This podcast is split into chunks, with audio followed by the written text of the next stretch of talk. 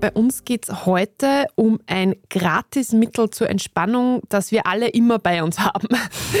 Erzähl uns bitte mehr, das klingt spannend. Zumindest vermittelt uns das Internet. Wenn wir diesen Vagusnerv richtig aktivieren, dann ist das eigentlich das Beste, was uns je passieren konnte.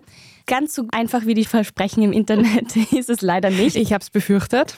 Aber es ist auf jeden Fall etwas, was nicht außer Acht zu lassen ist. Klingt auf jeden Fall spannend. Erzähle mal, was ist denn dieser Vagusnerv? Der Vagusnerv ist der längste der zwölf Hirnnerven. Also wir haben im Hirn zwölf große Nerven. Und eigentlich ist es gar nicht so ein Nerv, sondern ein Nervengeflecht. Also dieser Nerv beginnt im Stammhirn und verläuft dort über ganz viele Organe in den Bauchraum. Also er ist der einzige Hirnnerv, der da nicht nur den Kopf-Hals-Bereich versorgt, sondern eben auch eine wichtige Verbindung zu den Organen herstellt. Und wir haben schon mal bei der Ernährung für die Psyche über diesen Vagusnerv gesprochen. Da ging es vor allem so um den Austausch von Informationen. Und das ist eigentlich so auch der wissenschaftliche Spitzname des Vagusnervs, nämlich eine Datenautobahn. Das heißt, wir haben hier auch schon viel über Hormone gesprochen und dass die eigentlich so die heimlichen Herrscher unseres Körpers sind, weil die viel Information transportieren. Das stimmt auch. Das machen sie halt übers Blut. Und die Nerven, die sind deutlich schneller als das Blut. Das heißt, dieser Informationsaustausch da über den Vagusnerv, der ist sehr, sehr wichtig für uns. Das sind einfach zwei Spuren. Die eine geht vom Körper zum Hirn und die andere geht vom Gehirn zum Körper. Und da werden eben Infos ausgetauscht. Was wären denn jetzt so einfache Übungen, die wir sofort ausprobieren könnten? Atemübungen. Wir hatten ja schon eine Folge zum Atmen und das kommt immer wieder vor. Wir haben ja ganz am Anfang über das autonome Nervensystem gesprochen, das wir eigentlich nicht kontrollieren können. Der Atem ist aber die einzige von diesen Körperfunktionen, die wir bewusst steuern können. Das heißt, wenn wir unseren Atem verlangsamen, dann sendet der Vagusnerv auch die Information, alles gut.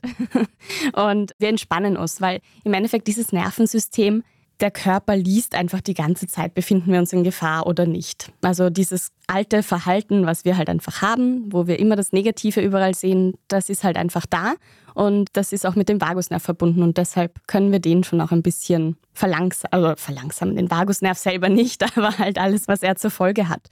Eben, das können Atemübungen sein, man liest aber auch viel von Meditation und Yoga. Ich meine, die bauen auch genau auf diesem Prinzip auf. Es gibt zum Beispiel auch eine Behandlungsform bei Reizdarm, was ja auch so eine klassisch psychosomatische Krankheit ist. Und das ist Bauchhypnose. Also da wird auch über diese Entspannung dem Vagusnerv wieder signalisiert, hey, aktivier dich mal und verdränge ein bisschen den Sympathikus. Genau. Was ich auch gelesen habe, ist sowas wie Summen, Knurren, Gurgeln, Singen.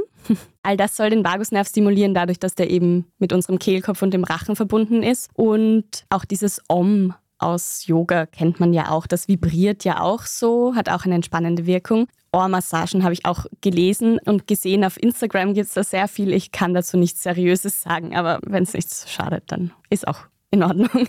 dann hilft es hoffentlich. Ich glaube, ich bleibe bei den Atemübungen. Ohrmassagen vielleicht nicht unbedingt. Oder dann nur im privaten Raum.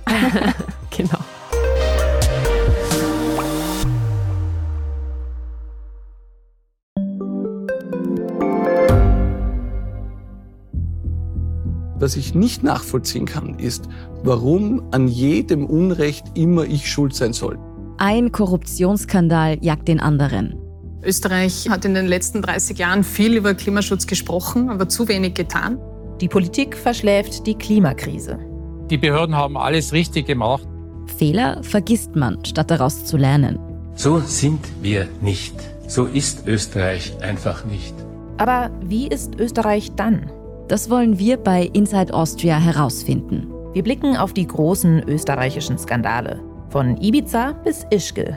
Wir wollen wissen, wer dafür in der Politik die Verantwortung trägt. Und wir schauen genau hin, wo Österreich über seine Grenzen hinaus mitmischt. Vom Wirecard-Skandal bis zum Ukraine-Krieg. Das ist Inside Austria von Standard und Spiegel.